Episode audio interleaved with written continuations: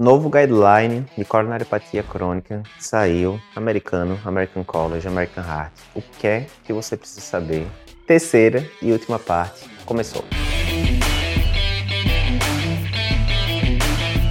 Olá, eu sou Eduardo Lapa, cardiologista, editor-chefe do Cardio Papers. Aqui a gente lhe ajuda a se atualizar em cardiologia, mesmo que você tenha pouco tempo para estudar, e a gente vem aqui já algum tempo discutindo né, a nova diretriz de coronariopatia crônica, né, publicada lá pelo American Heart, American College, entre outras sociedades, recentemente. Lembrando que a última diretriz de coronariopatia crônica dos americanos era de 2012, bem antiga, e a gente teve esse up-to-date agora em 2023.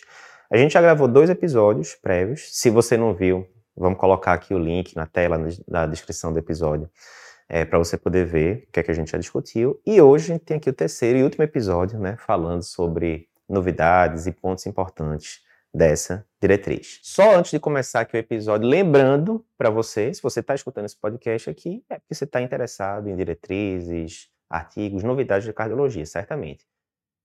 Aviso importantíssimo, não esquece, dias 13 e 14 de outubro, lá em São Paulo, vai ter o Cardio Papers Experience 2023. Se você não sabe o que é ainda, é um mega evento do Cardio Papers. A gente vai ter mais de mil pessoas lá no dia, ao vivo, mega estrutura, telão de LED e tal.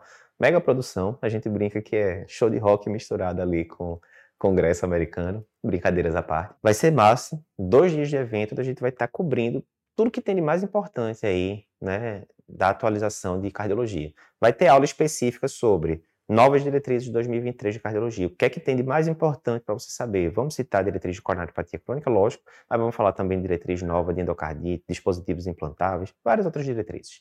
Vai ter mesa lá onde a gente vai discutir quais os artigos mais importantes de 2023, o que é que saiu de mais importante no Congresso do American College, no Congresso Europeu de Cardiologia e assim por diante. Vamos falar sobre cardiologia do esporte, né? O que é que você tem que fazer ali para liberar, por exemplo, o paciente para uma academia, uma atividade física mais intensa de acordo com os guidelines, as evidências mais recentes. Vai ter desafio de imagem cardiovascular, vários temas de cardiologia relevantes. O que é que saiu de mais importante nas últimas diretrizes de diabetes que todo paciente, todo cardiologista, todo médico generalista tem que saber e assim por diante. Mas, além disso, a gente vai falar também de temas extra-medicina, como como aumentar o faturamento do seu consultório particular, como ser um médico mais produtivo, como resolver problemas seguindo o protocolo Cardio Papers, como é que a inteligência artificial deve mudar o cenário da cardiologia, da medicina nos próximos anos e vários outros temas. As vagas são limitadas, né? Porque tem a quantidade lá de, de cadeiras que a gente pode preencher. Centenas de pessoas já se inscreveram e as vagas vão terminar acabando e você vai ficar de fora se não garantir a sua inscrição. Então, a gente vai colocar aqui no YouTube, tem um QR Code que você consegue ler o código e ir para a página lá para saber as informações todas. Na descrição do vídeo do YouTube e do episódio do podcast, a gente também vai colocar o link para o Cardio Papers Experience. Primeiro ponto aqui desse episódio de hoje. Quando usar rivaroxabana dose baixa no paciente com coronariopatia crônica? Então vamos lá. Lá em 2017, a gente teve a publicação do Compass Trial no New England, que mostrou que você adicionar, além da aspirina, né, que o paciente coronariopata crônico já usa, via de regra, você associar rivaroxabana dose baixa, 2,5mg duas vezes por dia, dose bem menor do que, hoje, que a gente usa para FA, por exemplo, é, isso poderia ter benefício em reduzir eventos cardiovasculares. Ok, teve esse trial de 2017, mas, né, primeiro, na prática a gente não vê tanto pessoal usando ainda, e as diretrizes às vezes ficaram meio tímidas ali em indicar o, o uso dessa combinação. O que é que essa diretriz atual de 2023 fala? E eu vou traduzir aqui já parafraseando, né? Em pacientes com coronariopatia crônica que não tem indicação de usar anticoagulação crônica ou usar dupla antiagregação plaquetária, porque no trial esses pacientes eram excluídos, né? Então, se é um paciente que tem coronariopatia crônica e FA, ele vai ter indicação de usar anticoagulação plena, não entrava no trial. Se o paciente colocou um stent recente, tem indicação de usar dupla antiagregação, não entrava no trial, e assim por diante. Então, em pacientes com coronariopatia crônica que não tem indicação de usar anticoagulação ou dupla antiagregação, que tem alto risco de eventos isquêmicos recorrentes, já vou explicar isso tudo direitinho, que tem baixo a moderado risco de sangramento, você pode considerar sim usar rivaroxabana 2,5 mg por dia, é, duas vezes por dia, associado com aspirina, com o objetivo de diminuir risco cardiovascular. Né? Isso é basicamente falando sobre o Compass Trial. Então, lembrando do Compass Trial, o Compass era paciente de prevenção secundária, mais de 90% tinham coronariopatia, né? alguns pacientes tinham doença vascular periférica, mas assim, 9 em cada 10 tinham coronariopatia. Ah, 60 e poucos por cento tinham tido infarto prévio, ou seja, não eram pacientes tranquilos, né? eram pacientes, né, que não era só uma DAC crônica, geralmente, era uma DAC crônica que já tinha sido é, antecedida ali para o infarto, etc. A maioria dos pacientes eram idosos, a média da população ali era de 68 anos, né? Muitos tinham vários fatores de risco associados, Muitos tinham também, além de, de aterosclerose em um sítio, tipo a coronariopatia tinha em outro sítio, por exemplo, já tinha tido, é, já tinha aterosclerose carotídea ou doença arterial periférica, enfim. Resumo da ópera, não era um paciente que tinha 50 anos e que tinha lesão distal do CD e só. Eram pacientes mais complicados. Ok. Esses pacientes, tendo alto risco de evento cardiovascular, eles se beneficiaram do, da adição da rivaroxabana, dose baixa. A questão é, mesmo sendo dose baixa da rivaroxabana, há uma tendência de aumentar sangramento. Então a gente fica sempre naquele eterno dilema. Quanto mais terapia antitrombótica eu coloco no paciente, a tendência é que eu diminua eventos isquêmicos, mais eu aumento o risco de sangramento, e aí fica sempre aquela balança, porque esse paciente de prevenção secundária sangra, ele tende a evoluir pior, isso tende a aumentar a mortalidade e tal. E aí, como é que eu equilibro essa balança? Diminuir o risco isquêmico sem aumentar excessivamente o risco de sangramento. Sempre difícil, né? E aí o que ele diz aqui na diretriz é, o paciente ideal seria aquele paciente que tem um alto risco de recorrer a eventos cardiovasculares, mas tem um baixo risco de sangramento. Na prática, não é tão comum a gente ver isso, porque muitas vezes o que aumenta o risco do paciente ter novos eventos isquêmicos também aumenta o risco de sangramento. Então não é tão simples a gente selecionar esses pacientes na prática, né? Eduardo, um paciente aí que a gente poderia considerar né? Por exemplo, usar essa terapia de acordo com as diretrizes. Pô, imagina aí um paciente de 60 e poucos anos, né? Diabético, já teve um infarto prévio, foi para o CAT, chegou lá, era uma DAC multiarterial, complicada, terminou angioplastando lá a lesão satélite, mas o leito distal não era tão bom para você revascularizar cirúrgico. Então, angioplastou lá uma lesão e ponto final. Passou-se um ano, dois, a paciente reinternou, angina estável, foi para cá de novo, o estente estava aberto, mas continuava lá com um bocado de lesão distal, meio feiosa e tal. Não dava para fazer a vascularização cirúrgica, optou-se por não angioplastar também. Então já foi aí dois eventos isquêmicos nessa história. Paciente hipertenso, diabético, dislipidêmico, etc. Né? Ou seja, alto risco isquêmico. Mas, do outro lado, quando você vai ver, o paciente tem 65 anos, o paciente tem uma massa muscular boa, é homem, a gente sabe que homem tem uma, um risco de sangramento menor do que mulher, né? Exemplo, né? Quer dizer que não pode usar em mulher? Não, só estou dando um exemplo é, prático aqui. É homem, massa muscular boa, criscreatinina tá bom, criscreatinina ao redor de 90 ali, tranquilo. Não usa anticoagulante, não usa dupla antiagregação, evento isquêmico último que aconteceu tem uns dois anos já, tá só com a S mesmo, monoterapia e tal. Enfim, você poderia olhar para esse paciente e dizer, olha, nesse contexto todo aqui, eu acho que esse paciente tem um risco de, é, de, de recorrer a evento isquêmico alto, o paciente já internou duas vezes por síndrome coronariana aguda, tem uma DAC multiarterial complicada que eu não consigo revascularizar, leito distal tudo comprometido, aquele padrão bem diabético mesmo.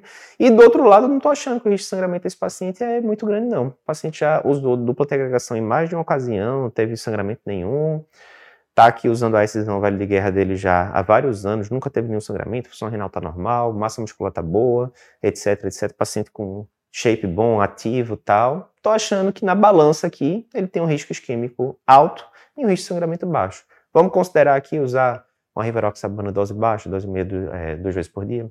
Seria um cenário que você poderia considerar. Ah, Eduardo, esse paciente é o paciente que eu estou vendo todo dia no consultório. Muitas vezes não. Aquele paciente que você está se preocupando mais de ter eventos isquêmicos, muitas vezes aquele paciente super idoso, muitas vezes já com algum grau de sarcopenia, muitas vezes já com algum grau de doença renal crônica, estágio 3, alguma coisa do tipo, né? Então, é isso. Recomendação 2A, você vai considerar em alguns casos, mas a princípio, pelo, pelo que a própria diretriz diz, não é aquele tratamento que você vai estar prescrevendo todo dia no consultório, porque é um subgrupo bem específico de pacientes. Outro ponto importante aqui que a diretriz fala: todo paciente coronariopata crônico deve usar beta-bloqueador? Então vamos lá. Quando a gente estava falando com os alunos da gente que vão fazer prova de título de cardiologia, lembrando né, que em 2022, 65,5% dos aprovados na prova de título foram alunos do nosso curso Tech Cardio Papers, né? A gente sempre fica muito orgulhoso desse número. Quando a gente está falando para prova de título, não é muito difícil não da gente orientar o pessoal, porque prova é prova, né? Tem um gabarito lá certo e tal. Então a gente sempre fala, né? Quais são as medicações né, que mostraram reduzir desfechos em pacientes coronária hepática crônicos, né? E tem um acrônimo que a gente inventou que é o IEBA, né? I de ECA, E de estatina, B de beta-bloque, A de aspirina, e a gente sempre fala, olha, beta-bloqueador, ele vai diminuir desfecho, especificamente nos pacientes que tiverem infarto prévio ou que têm disfunção sistólica de VE, fração de ejeção principalmente abaixo de 40%. Tá lá, quase todo ano cai isso, o pessoal acerta, passa na prova, show. Beleza. Vamos agora, mais vida real, né? Pra prova, a gente sempre brinca. Para a prova, você segue o GPS ali do Cardio Papers, não tem muito mistério, não. A vida real, que às vezes é um pouco mais cinzenta. O que é que a diretriz fala sobre beta-block e coronariopatia? Então, vamos dividir aqui em três graus de recomendação.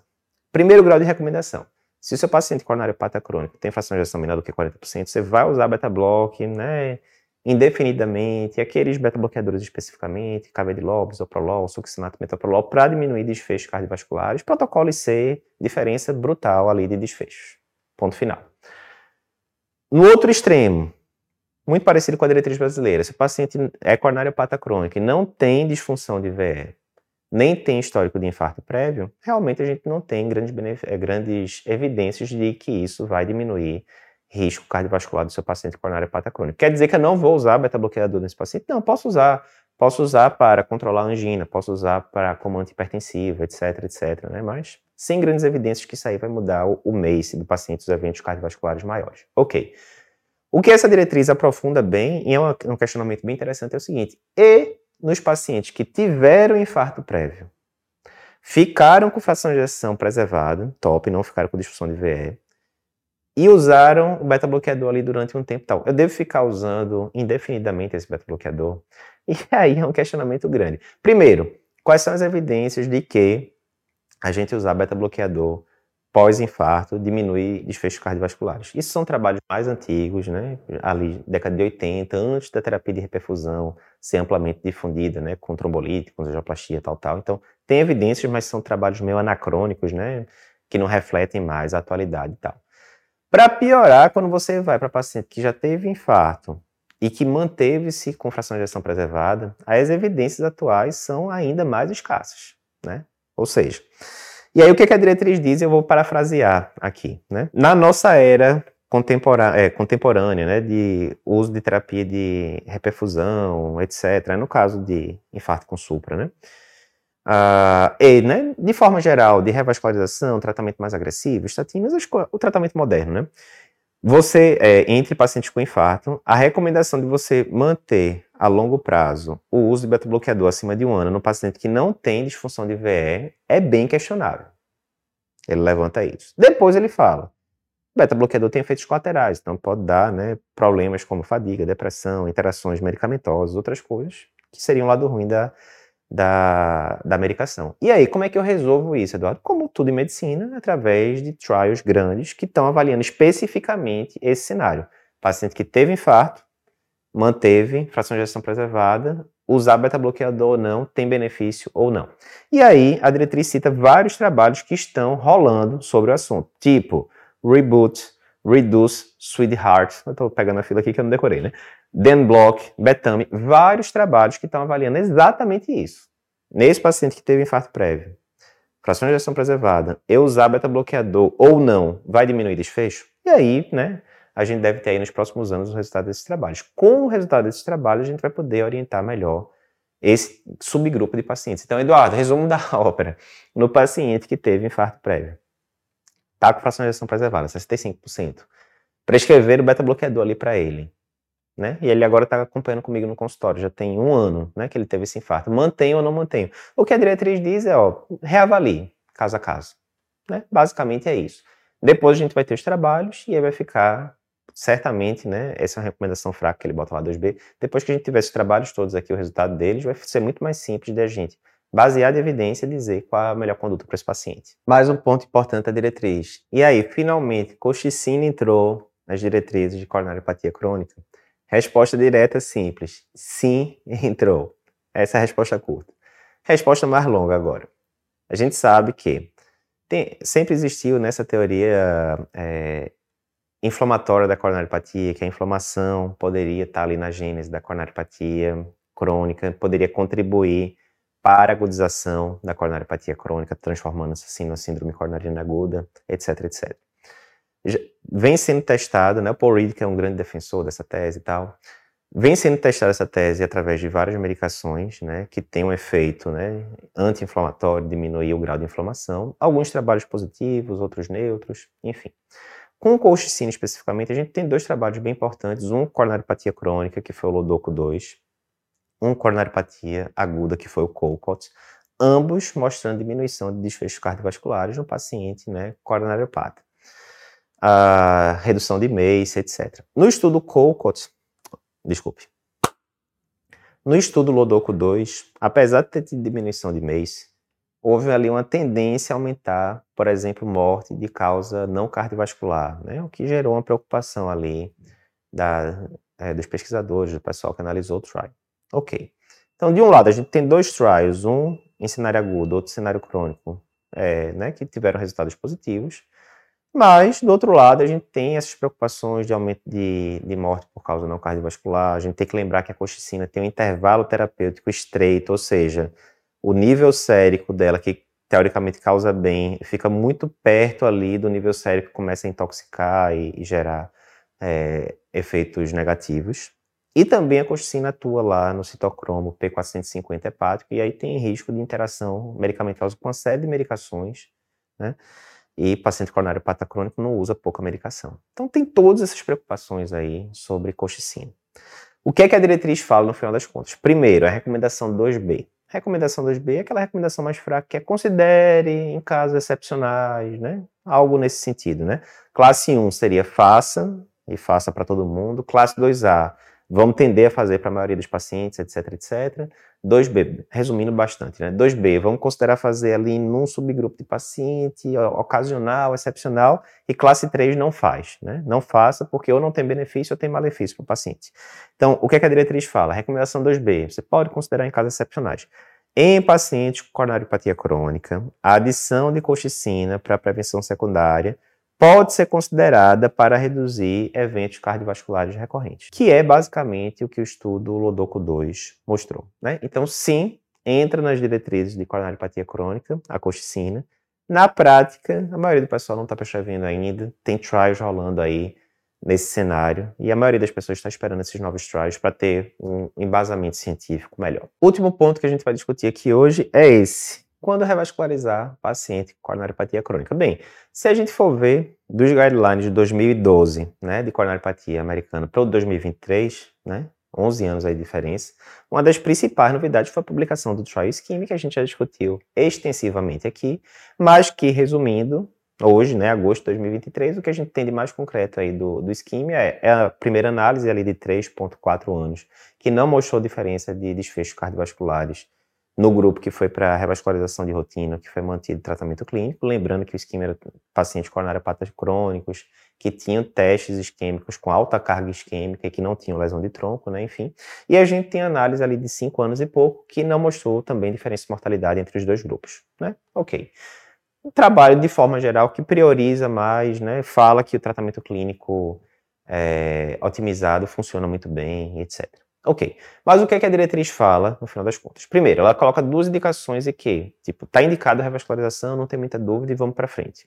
Que indicações são essas? A primeira, clássica, paciente que está com terapia clínica otimizada e mesmo assim continua sintomático, né? Aí o objetivo não é nem melhorar desfecho, é tirar sintoma do paciente, ok, né? Não tem muita dúvida. Isso aí já está há décadas nas diretrizes.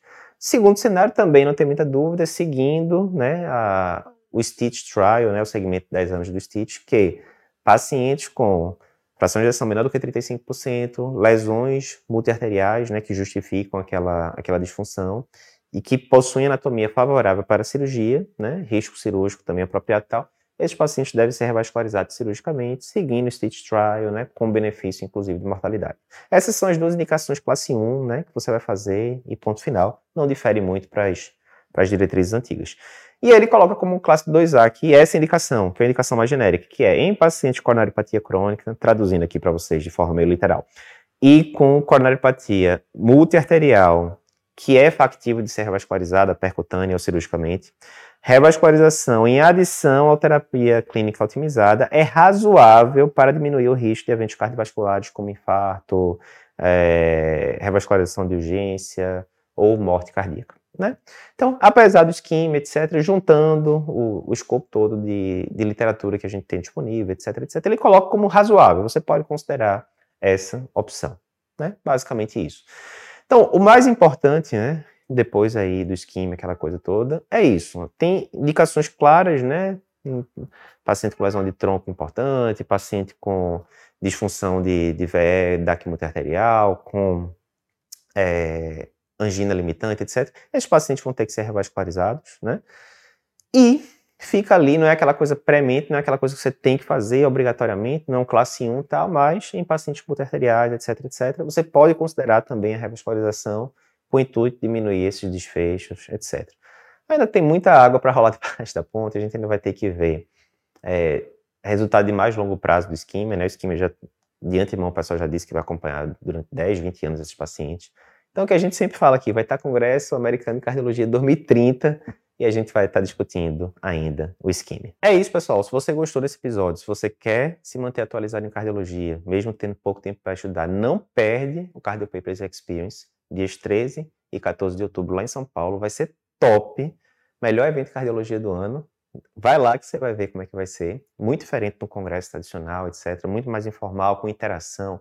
Você vai poder voltar lá em inúmeros casos ao longo dos dois dias do evento e se atualizar junto com a gente, não só em cardiologia, mas em outros temas também, como inteligência artificial, produtividade, como aumentar faturamento do seu consultório particular, entre outros temas. E, se você gostou desse episódio, não esquece, segue a gente aqui no YouTube, dá cinco estrelas lá no episódio do, é, no canal do podcast, se você estiver escutando pelo podcast, e compartilhe esse episódio com seus amigos.